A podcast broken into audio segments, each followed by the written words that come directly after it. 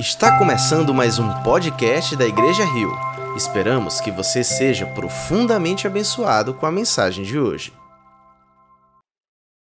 Bom dia, família Rio. Graça e paz da parte do nosso Senhor Jesus. Que dia especial. Você já sentiu a presença do Senhor nessa manhã? Porque sem dúvida nenhuma o Espírito Santo de Deus está nesse lugar. Hoje nós estamos na décima e última mensagem dessa série Cancelados.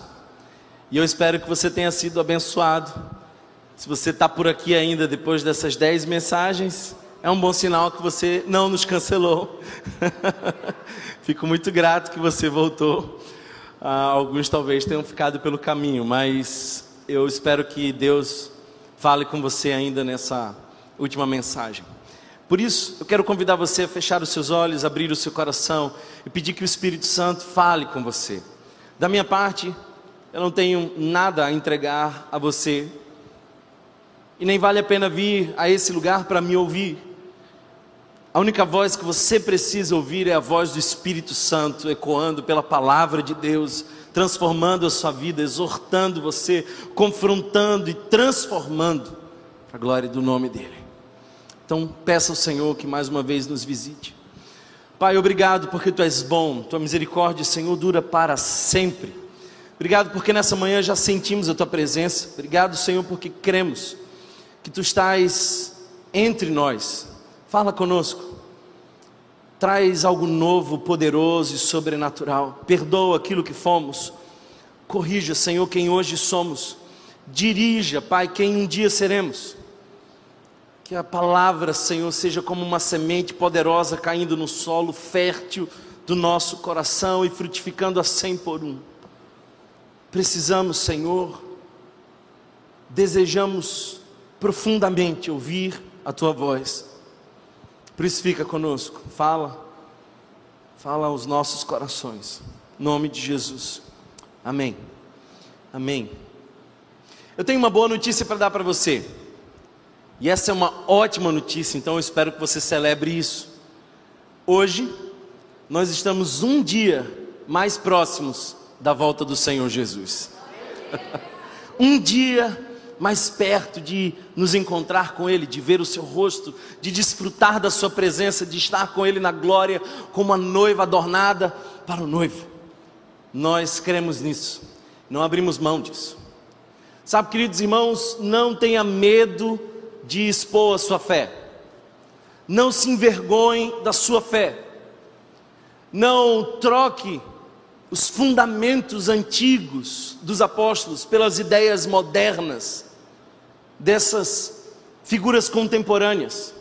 Porque as ideias contemporâneas passam, céus e terra passam, mas a palavra do Senhor não há de passar. Alguns podem nos dizer fundamentalistas, e essa é uma expressão quase que pejorativa em nossos dias. E isso porque nós cremos em céu e inferno. Nós não atualizamos a Bíblia. E conceitos como esse ainda para nós são fundamentais. Por isso eu quero aceitar essa expressão de fundamentalista, considerando que a epistemologia da palavra aponta para aqueles que têm fundamento e nós temos um firme fundamento. E o nosso fundamento é Cristo Jesus. Nós estamos na rocha que é Cristo. E os ventos passarão. Mas nós que estamos em Cristo Jesus não seremos abalados. Eu quero convidar você a abrir a sua Bíblia comigo. Em Apocalipse, capítulo de número 21. Verso 1 em diante. Abra sua Bíblia e o seu coração para a sua Bíblia. Abra o seu coração para a sua Bíblia. E deixe que o Espírito Santo fale com você.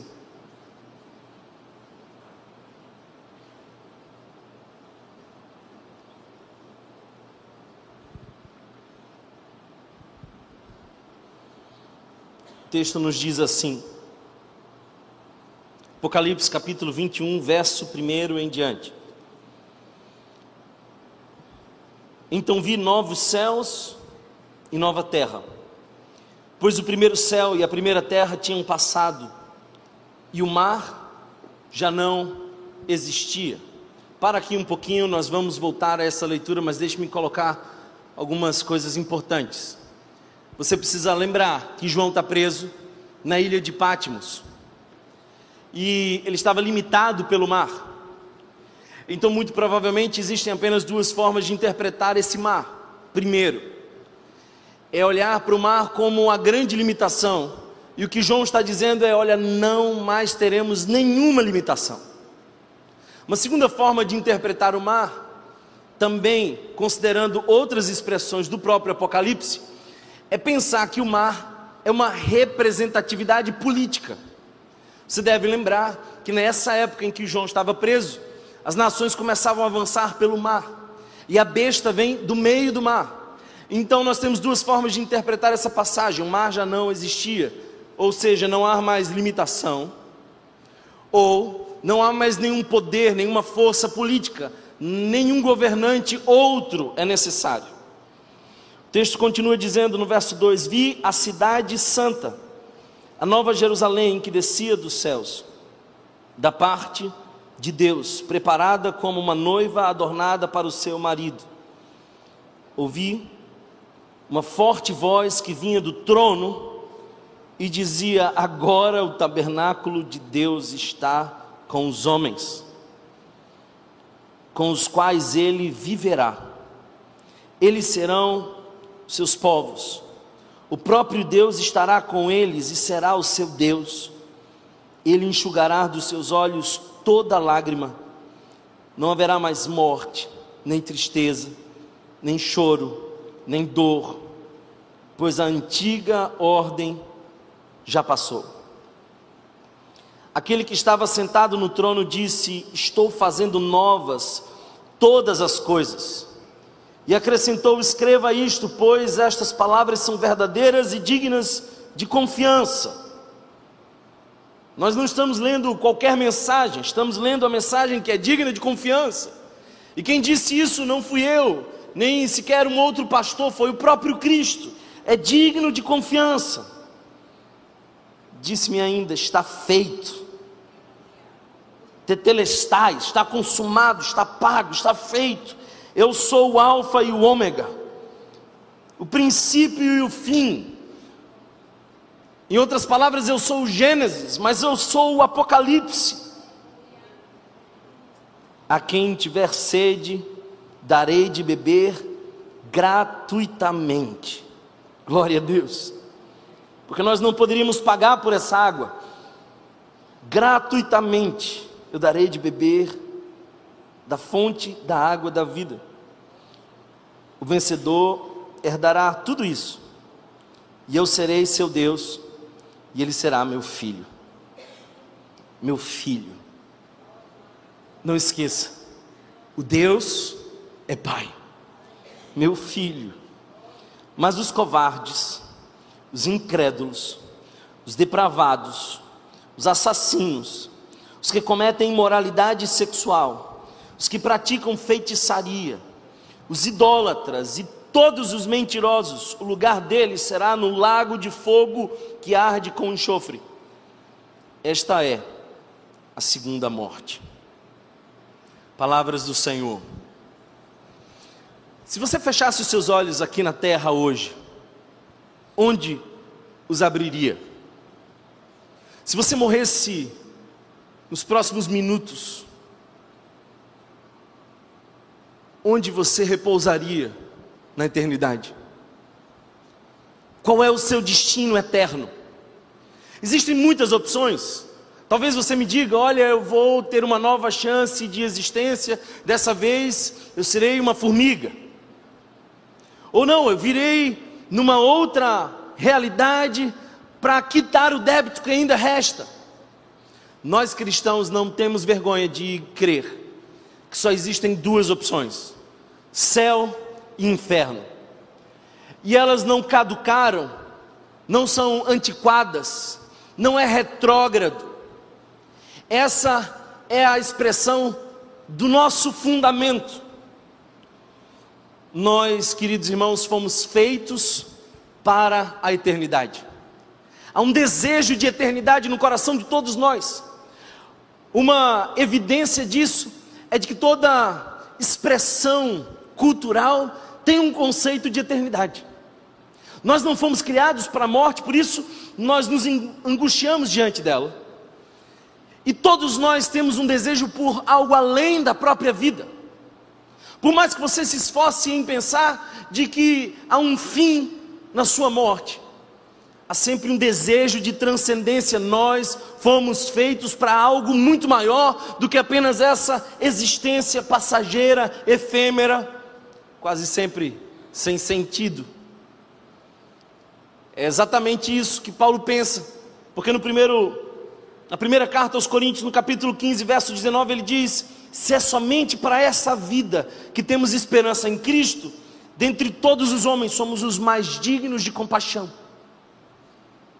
Em outras palavras, a nossa fé sem um conceito de eternidade faz de nós meros coitados. Nós não podemos esquecer que fomos criados para a eternidade. Eu gosto de uma expressão do Pierre Chardin que diz assim: Não somos seres humanos vivendo uma experiência espiritual, somos seres espirituais vivendo uma experiência humana. Sabe, irmãos, qual é o seu plano para a eternidade? Nós, na semana que vem, teremos um, um feriado, e talvez você tenha planos para o seu feriado, talvez você tenha planos para suas férias no início do ano. Talvez você tenha planos para daqui a quatro, cinco anos. Talvez você tenha encontrado alguém que te incentivou a sonhar para daqui a dez anos. Tudo isso é muito bom, mas eu gosto de ir além. Qual é o seu plano para a eternidade? Onde você passará toda a sua eternidade? Sabe por quê? Porque isso é o que mais importa para nós. Aliás, talvez o único que de fato importa, porque se você trocou o seu carro ontem, hoje, daqui a 100 anos não vai fazer a menor diferença. Se você tem um currículo a mais ou a menos, uma graduação a mais ou a menos, se você era rico ou pobre, não fará daqui a 100 anos a menor diferença. A luz da eternidade, todas as coisas pelas quais nós morremos, não faz sentido. Quando nós olhamos para a vida à luz da eternidade, nada mais nos sobra senão a expressão que o próprio Sábio Salomão diz: é correr atrás do vento. Se você esquecer a sua eternidade, terá sido em vão a sua vida aqui. E eu posso dizer, irmãos, que a Bíblia não nos dá brecha alguma para pensarmos em reencarnação. Olha, você não pode crer na Bíblia e crer em reencarnação. Isso porque em diversos textos nós temos clareza acerca desse ponto. A reencarnação é um velho equívoco. Está mais do que claro em Hebreus capítulo 9, verso 27, quando diz: da mesma forma, como o homem está destinado a morrer uma só vez, e depois disso, enfrentar o juízo. Aqui na terra, só nos cabe morrer uma só vez. E olha, eu preciso dizer uma coisa para você, triste, mas real. Você está na fila invisível da morte e ninguém sabe o número da senha. Uma hora chama 1484 e pum, é você. Está todo mundo na fila invisível da morte, ninguém sabe o número da senha. É interessante como tem gente que faz planos e planos e planos, e o próprio Tiago diz que os nossos planos são em vão, se não permite o Senhor que a nossa existência prossiga.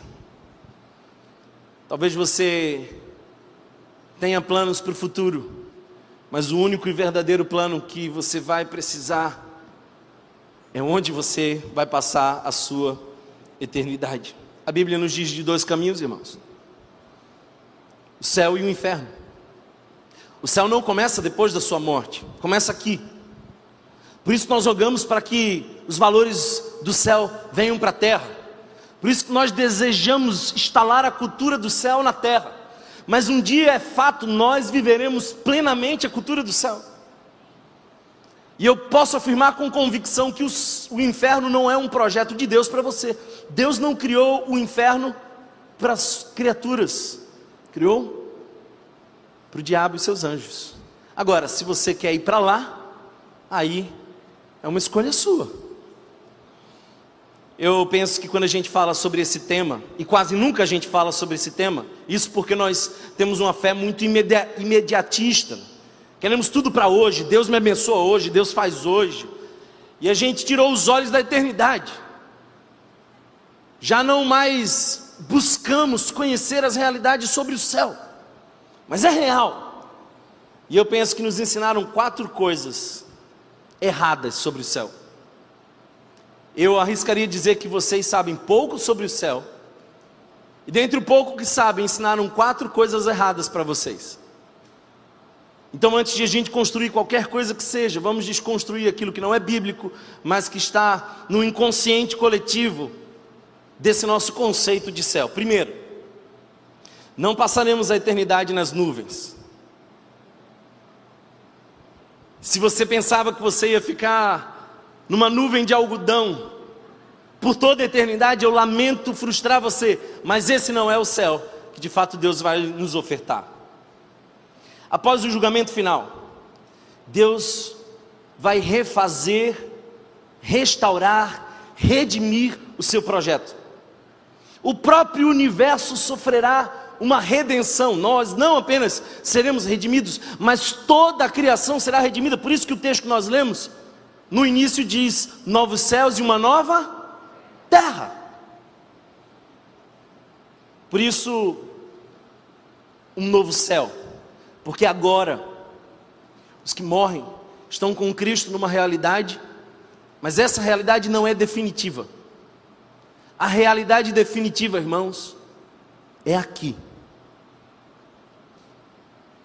Nós viveremos o céu, na criação restaurada e redimida de Deus, há uma nova terra.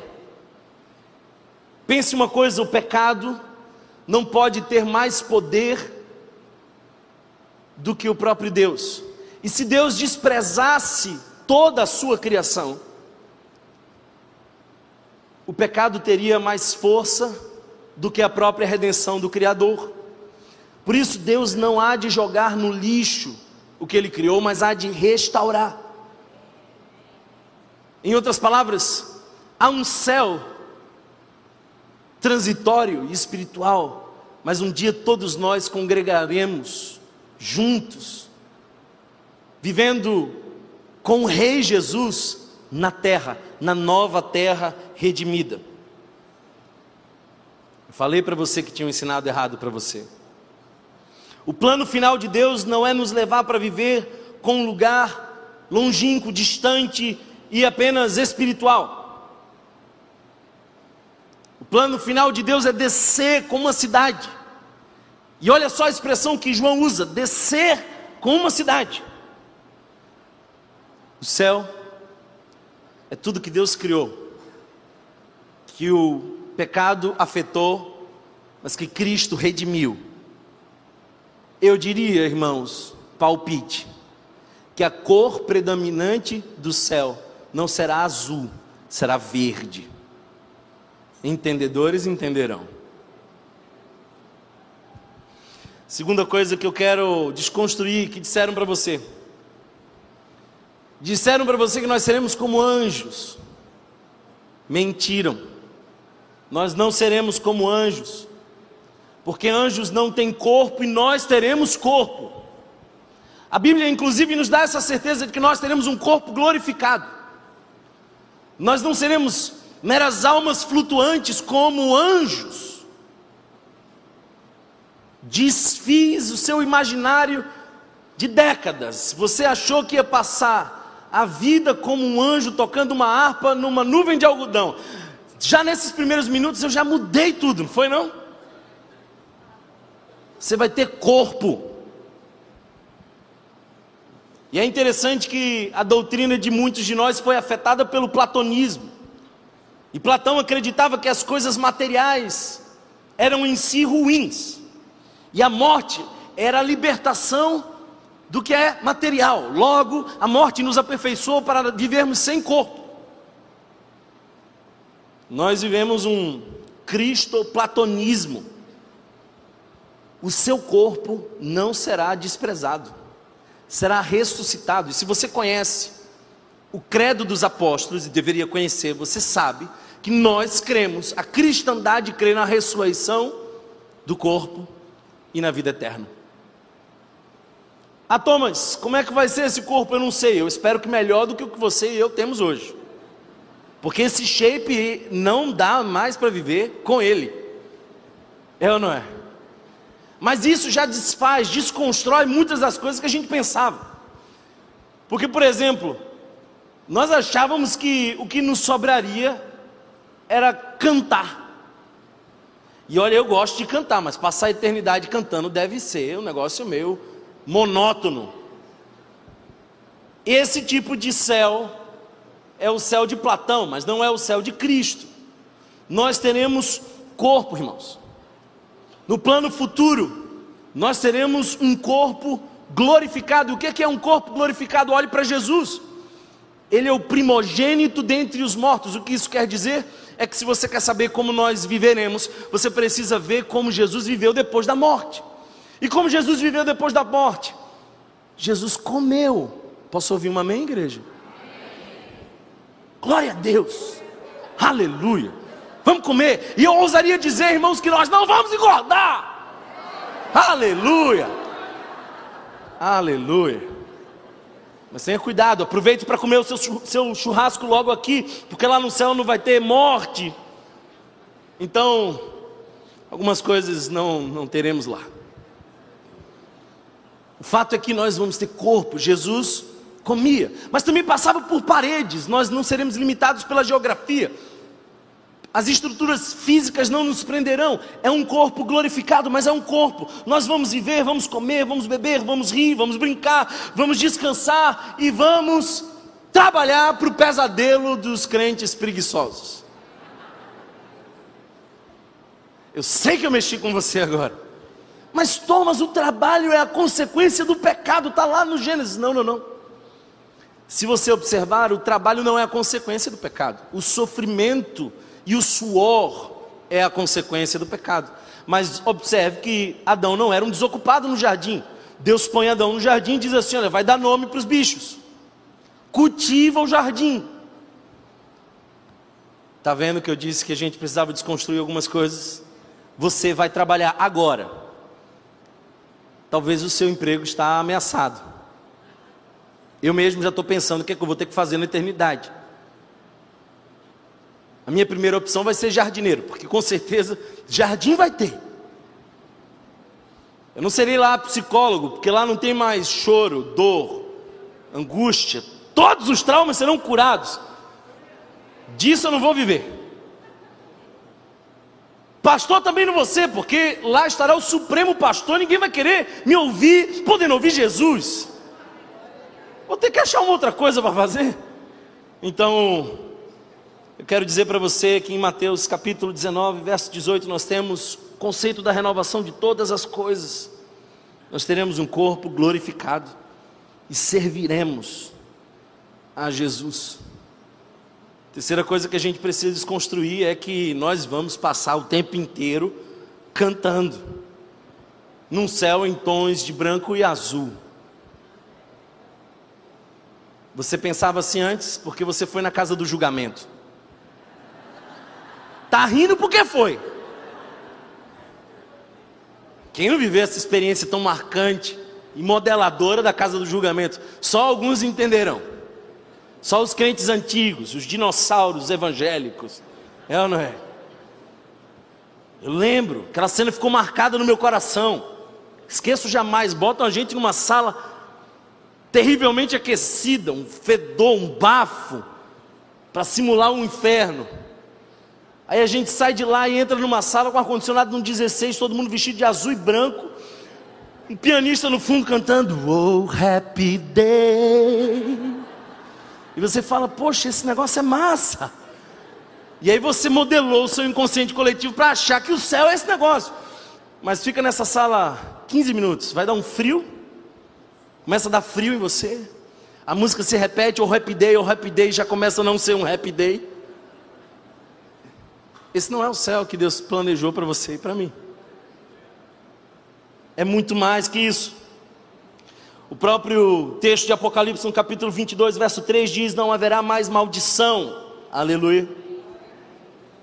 Olha só que coisa interessante, nós não somos catapultados para o Gênesis, nós não somos levados de volta ao Éden, nós vamos para algo muito melhor do que o Éden, escute isso, porque no Éden havia a possibilidade de pecar, na Nova Jerusalém, essa possibilidade não nos existirá, porque não haverá mais maldição.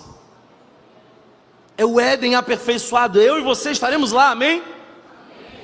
O trono de Deus, diz o texto, e do Cordeiro está na cidade, e seus servos, o verso 3 nos diz, e os seus servos o servirão. Nós vamos servir a Jesus. Olha, se você não gosta de servir a Jesus aqui na terra, talvez o céu não seja um bom lugar para você. Comece a avaliar como você vive aqui hoje. Se você não vive na presença de Deus aqui hoje, talvez o céu não seja o melhor lugar para você. Porque lá nós vamos continuar servindo. Essa é a certeza que nós temos. A palavra de Deus nos garante, nós vamos servir a Jesus.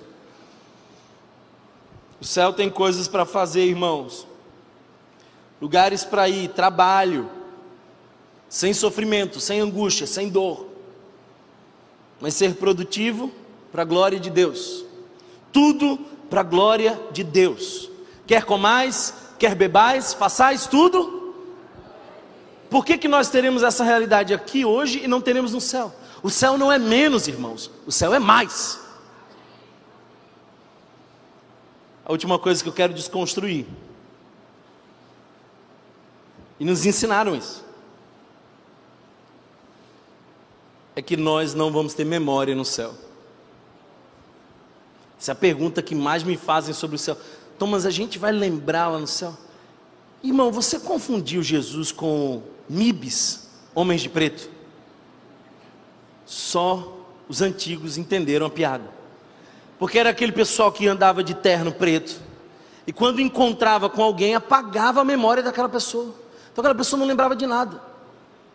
Onde você viu que Deus vai apagar a nossa memória? Escute uma coisa: sua memória é parte da sua identidade. Se você esquece quem você é, você não sabe qual é a sua identidade. Então, mas nós vamos lembrar das pessoas e encontrá-las lá no céu. Eu não concebo, irmãos, a ideia de um céu onde nós somos todos desconhecidos. Eu não entendo como Deus roubaria o privilégio de alguns encontros. Como Deus não me abençoaria em reencontrar um avô, uma pessoa amiga que foi para o céu antes que eu pudesse me despedir. Eu não entendo um Deus que veta encontros, não faz o menor sentido. Nós não perdemos a identidade ao chegar no céu, essa é a doutrina hindu, não uma doutrina cristã.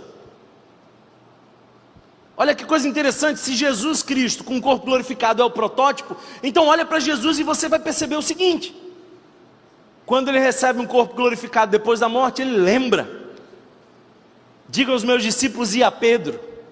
Ele chega para Tomé e diz assim: Sou eu mesmo, Tomé, toca aqui. Nós teremos sim memória. E aliás, primeira carta do apóstolo Paulo aos Tessalonicenses, no capítulo 4, verso 14 em diante, nos mostra que nós vamos ter o conforto de encontros depois da morte. E esse conforto não faria o menor sentido entre desconhecidos. Nós não teremos mais a mesma qualidade da relação.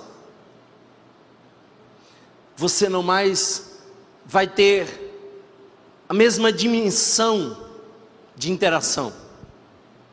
A Bíblia nos diz, por exemplo, que nós não vamos casar ou se dar em casamento seremos elevados todos a um status de irmandade.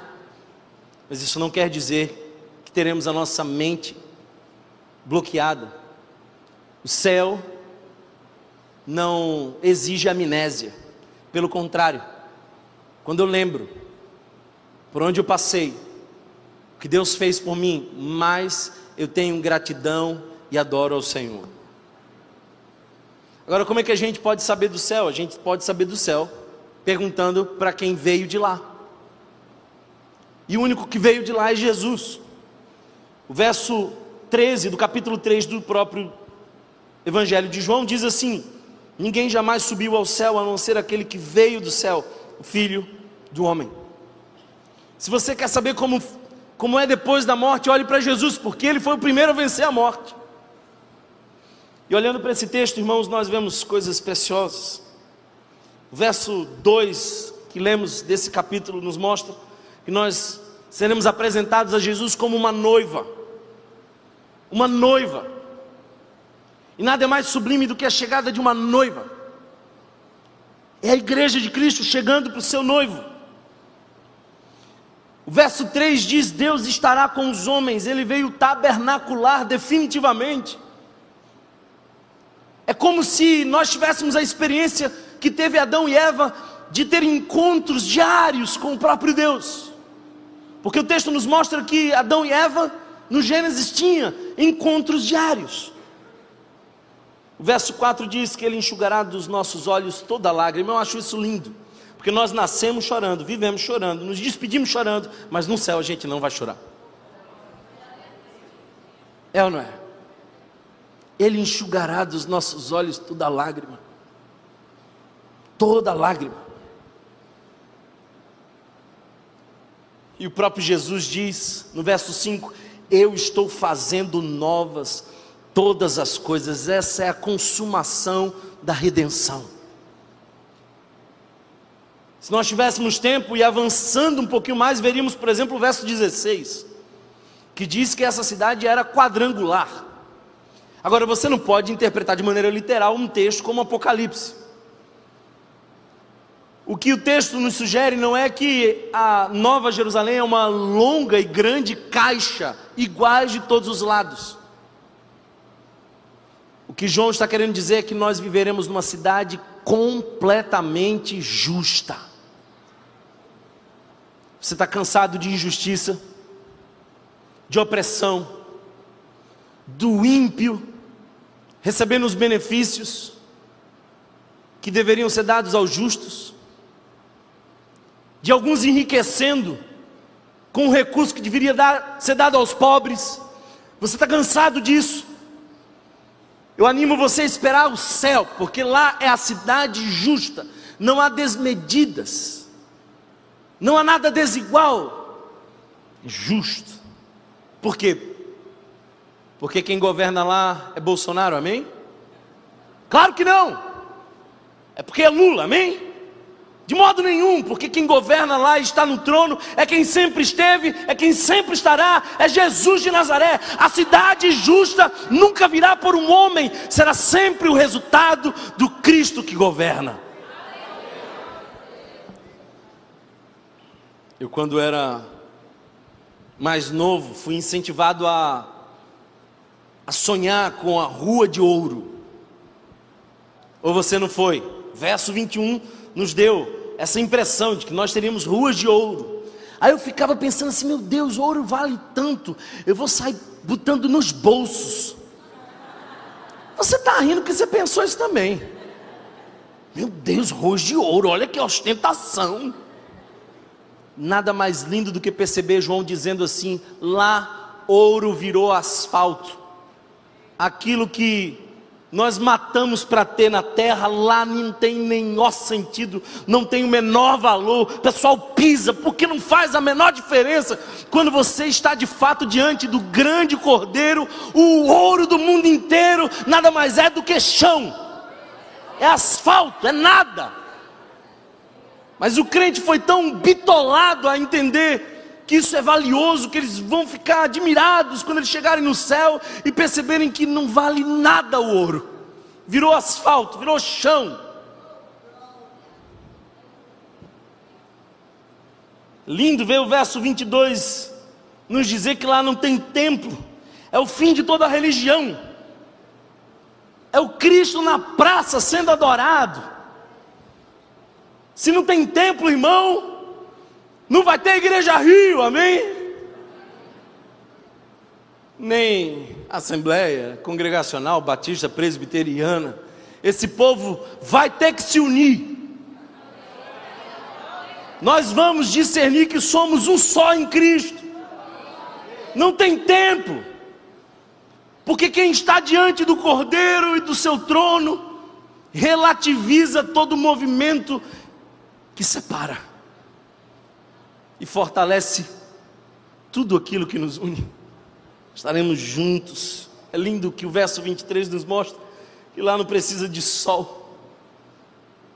Não precisa de sol. E aqui há uma conexão com o próprio Gênesis, porque quando Deus vai criar todas as coisas, a primeira expressão dele é haja luz. Mas só depois os luzeiros são feitos. Dias depois, aí é que a gente vê o sol aparecer, as estrelas aparecerem. Então, de onde vem essa luz? Vem do próprio Cristo, que é o sol da justiça, é a brilhante estrela da manhã. Ele é a própria luz. Quem está diante de Jesus nunca andará em trevas. Verso 25 nos diz que lá não tem portas. Eu gosto disso. Porque a porta existe para impedir a ameaça. Mas no céu não teremos nenhuma ameaça, viveremos como uma grande família onde todos têm as chaves. E eu disse para você que lá não tinha rio, mas reconsidere minha fala, porque o capítulo 22 nos diz que há um rio que passa na rua principal da cidade e nós desfrutaremos desse rio, rio de água viva. Olhando para esse texto, irmãos, nós temos três verdades que eu queria ressuscitar para essa comunidade evangélica, às vezes tão imediatista. O que, que a gente precisa lembrar? Primeiro, a gente precisa lembrar que o céu é real. Segundo, precisamos lembrar que Jesus é o Rei. E terceiro, nós precisamos lembrar que o inferno é real o inferno também é real. Olha mais uma vez para o texto e veja Apocalipse capítulo 21, verso 1 a 4. Ele, de, ele demonstra as realidades do céu. Então vi novos céus e nova terra, pois o primeiro céu e a primeira terra tinham passado e o mar já não existia. Vi a cidade santa, a nova Jerusalém que descia dos céus, da parte de Deus, preparada como uma noiva adornada para o seu marido ouvi uma forte voz que vinha do trono e dizia: Agora o tabernáculo de Deus está com os homens, com os quais ele viverá, eles serão os seus povos, o próprio Deus estará com eles e será o seu Deus. Ele enxugará dos nossos olhos toda lágrima, não haverá mais morte, nem tristeza, nem choro, nem dor, pois a antiga ordem já passou casa do Pai, o paraíso, o seio de Abraão, a cidade santa, a festa, o grande banquete. O céu é tanto um lugar de bem-aventuranças, quanto um estado de felicidade eterna, constante. Eu até arriscaria dizer que o céu não é o nosso destino, é a nossa origem, é de onde viemos e para onde voltamos. Quando a gente estuda o céu, nós aprendemos algumas coisas. Primeiro, aprendemos a lidar com dinheiro. Se você entender mais do céu, você vai entender mais o valor do seu dinheiro.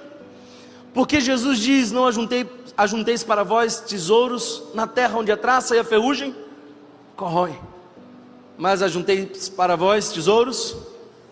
Ah, o céu nos faria enxergar de maneira diferente. A comunidade evangélica brasileira ainda precisa de um manipulador com um discurso distorcido, uma ameaça, um incentivo para ganância, um desejo de barganha. Esquece isso. Se você entendesse as realidades do céu, você não precisaria ser constrangido, culpado, empurrado. Você entenderia também o valor do seu dinheiro. Sabe por que nós estamos tão doentes muitas vezes? É porque nós estamos pensando demais nas coisas da terra. O céu nos ajudaria a pensar melhor. Porque o próprio apóstolo Paulo diz: pensai nas coisas do alto e não nas que são da terra. Sabe por que nós insistimos no pecado? Vivemos nessa constante montanha russa de santidade e pecado, santidade e pecado. Sabe por quê? Porque ainda não entendemos o céu, porque quando nós entendemos o céu, nós somos convidados à santidade.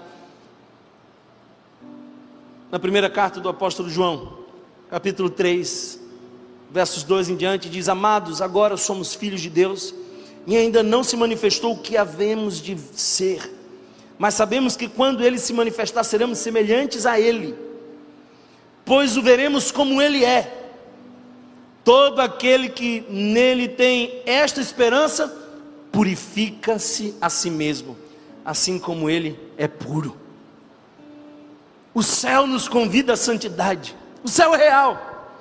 E por que é real? Porque nos ajuda a enfrentar o sofrimento. Romanos capítulo 8, verso 18 diz isso: Considero que os nossos sofrimentos atuais não podem ser comparados com a glória que está a ser revelada no porvir, na eternidade. O céu nos ajuda a encarar a morte. Essa é uma das coisas mais marcantes quando a gente tem um crente no leito da morte. Um crente no leito da morte não está em desespero, se agarrando nas paredes existenciais. Um certo pastor, no leito da morte, chamou sua família e disse: Parem de orar pela minha cura, não me detenham. Eu desejo mais que tudo estar no céu com Jesus. Por isso que Paulo diz: o morrer é lucro e o viver é Cristo. A gente ressignifica tudo quando a gente entende a preciosidade do céu. Tenha o céu como objetivo e a terra lhe será acrescentada. Tenha a terra como seu objetivo e você não conseguirá nada, disse C.S. Lewis. Eu gosto de imaginar os céus, irmão. Eu não sei se você, mas eu gosto de imaginar os céus. E eu lembro de muitas canções que cantavam do céu várias delas antigas que eu via ainda na minha infância. Mas a canção que para mim mais traduziu o céu, eu não ouvi numa igreja. Foi a canção que o mundo inteiro cantou, cujo autor era John Lennon. Imagine. Já viu a letra de Imagine? Isso é um hino. Descreve o céu, nada mais que isso. Olha só, eu trouxe a tradução dessa canção só para que você tenha uma ideia. Que nada mais é do que um louvor que descreve o céu. Olha só. Ele começa dizendo: Imagine não haver o paraíso. Por quê? Porque já estamos no paraíso. Não tem desejo de mais nada, porque já desfrutamos de tudo. É fácil se você tentar. Nenhum inferno abaixo de nós, porque o inferno já foi lançado no lago de fogo. Eu estou fazendo meus acréscimos. Nenhum inferno abaixo de nós, acima de nós, só o céu. Imagine todas as pessoas vivendo o presente. Aleluia. Imagine que não houvesse nenhum país, não é difícil imaginar nenhum motivo para matar ou morrer, e nem religião também. Imagine todas as pessoas vivendo a vida em paz. Você pode dizer até que eu sou um sonhador, mas eu não sou o único. Espero que um dia você junte-se a nós e o mundo será um só. Imagina que não há posses. Essa coisa frenética de se agarrar e dizer é meu. Até mesmo as crianças surgem com isso. Eu me pergunto se você pode, sem a necessidade de ganância ou fome, uma irmandade de homens, uma irmandade humana. Imagine todas as pessoas partilhando, todo mundo. Você pode dizer que eu sou um sonhador, mas eu não sou único. Espero que um dia você junte-se a nós e o mundo viverá como um só. Bem que a música de fundo poderia ser Imagine this. Mas é ou não é o céu? É o céu. Como que John Lennon escreveu sobre o céu? É porque todo mundo tem o senso de eternidade no coração. Aí um poeta senta para fazer uma canção e o que, que ele descreve? Ele descreve sem saber os detalhes de como o céu um dia será. O céu é real, amém? Segundo lugar, Jesus é o Rei. Jesus é o Rei. Olha o que o verso 5 nos diz. Aquele que está assentado num trono disse: Estou fazendo nova todas as coisas, e acrescentou: Escreva isto pois essas palavras são verdadeiras e dignas de confiança. Disse-me ainda: está feito, eu sou o Alfa e o Ômega, o princípio e o fim. A quem tiver sede, darei de beber gratuitamente da fonte da água da vida. Jesus é o Rei. Jesus é o Rei.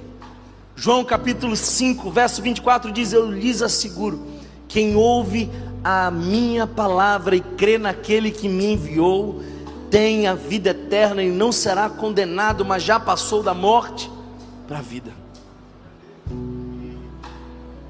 Aleluia. Sabe, alguém convenceu você de que no céu São Pedro está lá na portaria com uma grande calculadora, somando o que você fez de bom e o que você fez de ruim. Essa é a maior mentira que já contaram para você. Ninguém entra no céu porque a conta deu positiva. Ah, eu sou uma pessoa boa. Você é uma pessoa ignorante sobre si. Porque se você fosse consciente de si, jamais diria eu sou uma pessoa boa. A Bíblia diz que nós todos estamos destituídos, separados de Deus. Todos nós pecamos, não há nenhum só que busca Deus. Uma doutrina que eu creio é a depravação total. Estamos todos nós perdidos. Nessa calculadora ninguém sai senão com um débito. Mas Jesus, sentado no alto e sublime trono, pagou a dívida e é lindo porque o texto diz: está feito, está feito, está feito. Jesus pagou o preço da viagem. A autoridade para abrir os portões do céu não vem da minha moral ajustada, mas da graça de Cristo Jesus.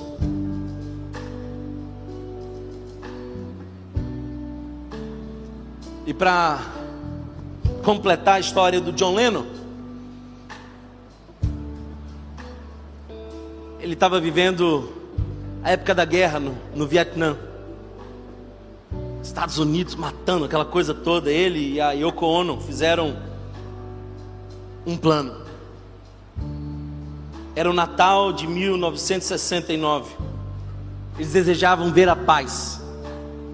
Então um casal começou a espalhar nas principais cidades, nos principais locais, outdoors, com a frase War is over.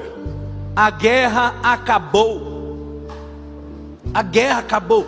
E aquela frase foi ganhando mundo e se fortalecendo e se fortalecendo até que finalmente a guerra acabou. Eu sei um que um dia se levantará do trono e dirá: War is over. A guerra acabou por completo. Só Jesus tem autoridade para dizer isso. Todo principado e potestade será vencido e lançado no lago de fogo. Todos os sofredores serão recebidos na eternidade pelo sangue do Cordeiro. Céu é quando Jesus olha para nós e diz: a guerra acabou. E o que eu mais espero ouvir de Jesus é servo bom e fiel. Foste fiel no pouco, e sobre o muito te colocarei. Entra no gozo do teu Senhor. Eu não me importo com popularidade, com o que você acha de mim, com a sua opinião nem com quem vai ganhar a eleição, eu não me importo com o que as pessoas estão pensando lá fora, eu não estou nem aí para isso tudo, só tem uma opinião que me importa e ela eu vou ter no último dia, quando diante do céu eu ouvir o meu Senhor dizer: servo bom e fiel, servo bom e fiel, importe-se com essa opinião, entenda que é somente essa opinião que lhe importa.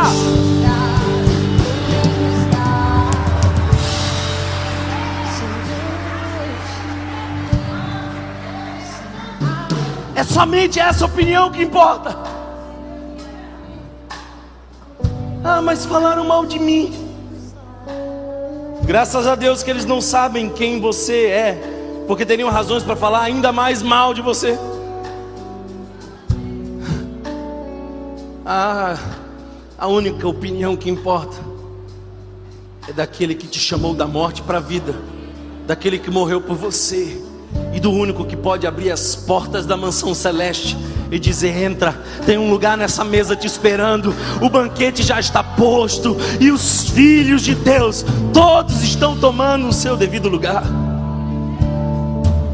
Mas eu não posso pular o último, o último versículo desse texto. Perceba que a perícope que nós acabamos de ler não termina apenas falando do céu.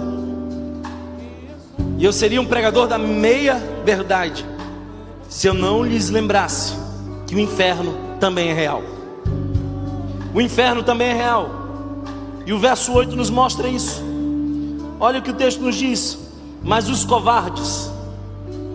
E são oito classificações. Primeiro, os covardes. Como assim? É porque uma marca daqueles que foram alcançados verdadeiramente por Jesus é a coragem. Eu estou cansado de gente covarde.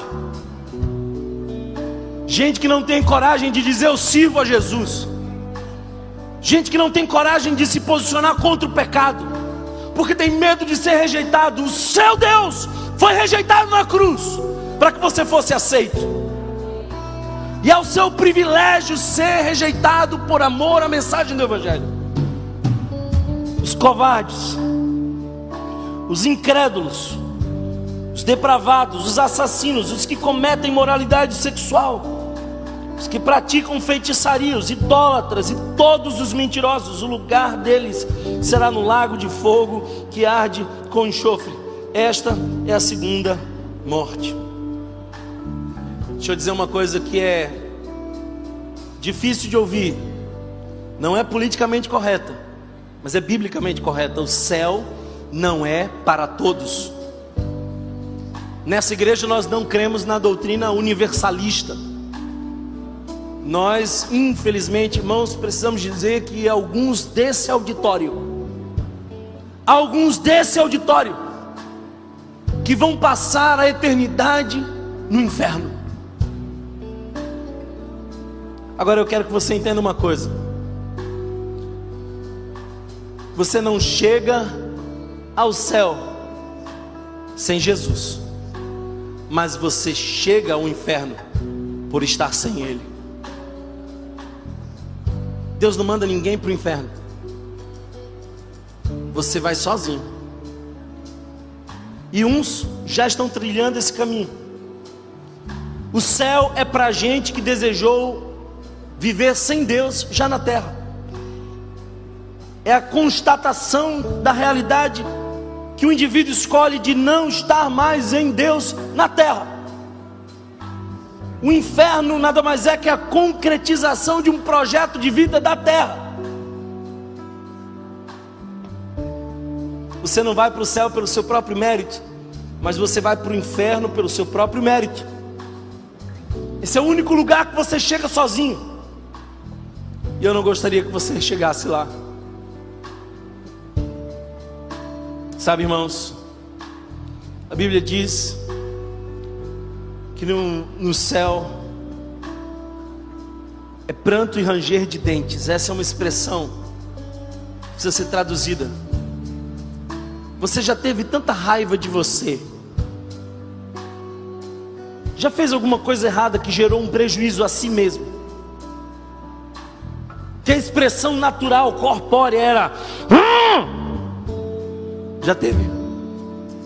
Eu já. Já fiz algumas bobagens na vida que em me dando conta delas eu eu naturalmente fiz.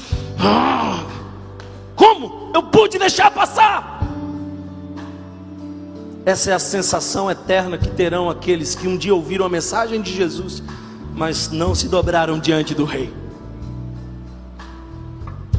Você não chega ao céu sozinho, mas chega ao inferno sozinho. A boa notícia é que as portas ainda não estão fechadas. A boa notícia é que ainda há lugar na mesa do rei. A boa notícia é que você não precisa pagar o preço para chegar lá, porque você não teria condição para isso. A boa notícia que eu vim anunciar para vocês é que pela graça sois salvos mediante a fé. Isso não vem de vós, é dom de Deus. Não vem pelas obras para que ninguém se glorie. O céu é real. Jesus é o rei e o inferno é real. Essa é uma das histórias que eu mais gosto de contar e eu peço licença a você que já ouviu.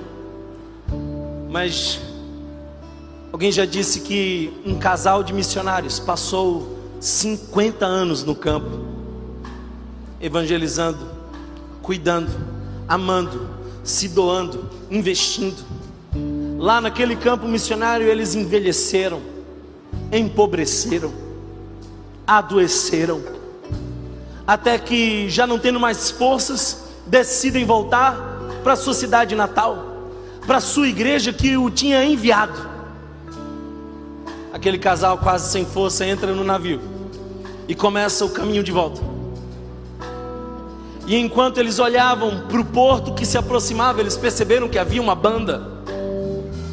Muita gente esperava no porto. E eles pensaram: nós seremos recepcionados com uma festa. Desceram empolgados, mas como não estavam num lugar privilegiado no navio, quando chegaram, deram conta, a banda já havia ido embora, não havia mais ninguém esperando, os confetes no chão, e nenhuma só pessoa sequer para esperar aquele casal que por 50 anos se dedicaram no campo missionário. Aquele senhor se revoltou e olhando para sua esposa disse: Tá vendo? 50 anos de esforço, 50 anos de dedicação, anunciando a mensagem do Evangelho, e olha como nós somos recebidos quando chegamos em casa. Depois de 50 anos, chegamos em casa e olha só o que nós recebemos. Silêncio. E aquela missionária sábia olha para o seu marido e diz: Meu amor, Deus acaba de me dizer que nós ainda não chegamos em casa, mas quando chegarmos lá, há uma festa preparada para nós. Anjos celestiais cantarão, um banquete já está posto, e aquele que um dia nos enviou enxugará dos nossos olhos toda lágrima e dirá: servo bom e fiel. O céu é real. O céu é real. E eu vim aqui nessa manhã para que você aprenda a desejar o céu. E olhando para o céu, ressignificar todas as coisas aqui da terra. O céu é real. E se você crê nisso, fique de pé glorifique o Senhor. Adore, louve o seu santo nome. O céu é real. Se você foi abençoado por essa mensagem, compartilhe com alguém, para que de pessoa em pessoa alcancemos a cidade inteira.